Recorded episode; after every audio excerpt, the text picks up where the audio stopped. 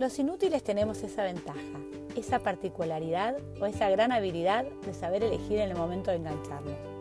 Como mujer debo aclarar que no sé hacer una cama. Le pongo la garra del mundo, pero cuando la termino siempre tiene arruguitas. Soy mucama dependiente.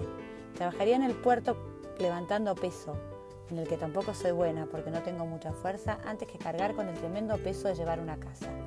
Paso el trapo por el piso y que no queden pisadas es una hazaña digna de magos. Deberían verme pasándolo, ya en el último tramo en cuatro patas y cerrando la puerta de la cocina para no ver los defectos que quedaron.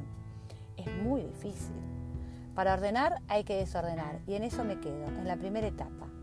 Doblar una remerita que quede como en los negocios con el lomo parejito es complicadísimo. Margarita siempre me dice que la escoba no me pega y mi hija cuando me vio barrer me dijo, mamá, ¿sabías? De mi inutilidad motriz ya he dado cátedra hay que agregarle mi heredado genéticamente problema de lateralidad. No sé distinguir la derecha de la izquierda. Reconozco las calles por el color del pavimento, a veces más grisáceo y otras veces casi rosa. Confundo Callao con Corrientes porque las dos tienen bajada. No vine con GPS incorporado y para llegar a algún lugar debo hacer al menos tres llamados telefónicos corroborando dirección y forma de llegar. Los destinatarios de ese llamado suelen enojarse conmigo, ya que creen que lo hago a propósito, por falta de interés. No entienden que a mí me cuesta, soy una simple inútil. Sí me puedo confundir Paraguay con Paraná, pero les aseguro que en el trayecto no me perdí la cartera de la morocha que cruzaba la senda peatonal. No tengo llave de casa, perdí 18 juegos en un año y decidí que eso de cargar llave no era lo mío. Con los teléfonos no he tenido mejor suerte, pero como me fascina comunicarme, sigo invirtiendo en aparatos que duran poco.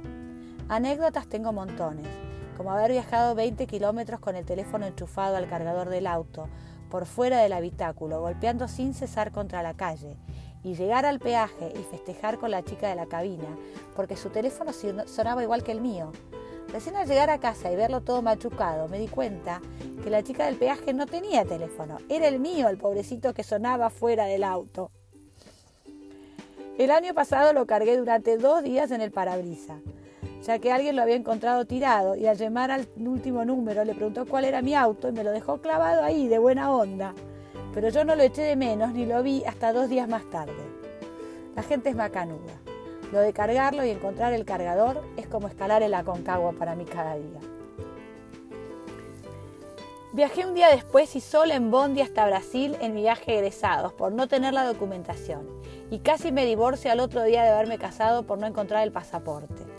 Mi tarjeta de débito ha estado semanas en el supermercadito chino hasta que necesité leche y la recuperé. Ni sabía que me faltaba. Ya en primer grado papá me ataba los lápices a la cartuchera, harto de que los pierda. El papelón era cuando la maestra me pedía algo prestado y yo tenía que llevar la cartuchera entera. Una vida entera destinada al desarraigo material. Soy inútil hasta para hacer un puré de papas. No sé pelarlas, entonces las hago con cáscara. Ahora está de última moda. Y podría seguir hasta mañana, pero lo bueno de esto es que la vida siempre he tenido la suerte, aunque utilidad, para elegir compañeros archicompetentes. ¿O será que ellos eligen inútiles para destacarse y no competir con nadie? Como sea, siempre los inútiles tenemos al lado a esa gente que se las sabe todas y todas las hace bien. Esos prolijos que siempre tienen llave y cables para cargar la batería del auto. Gente macanuda y bien predispuesta a salvarnos las papas aunque sea con cáscara.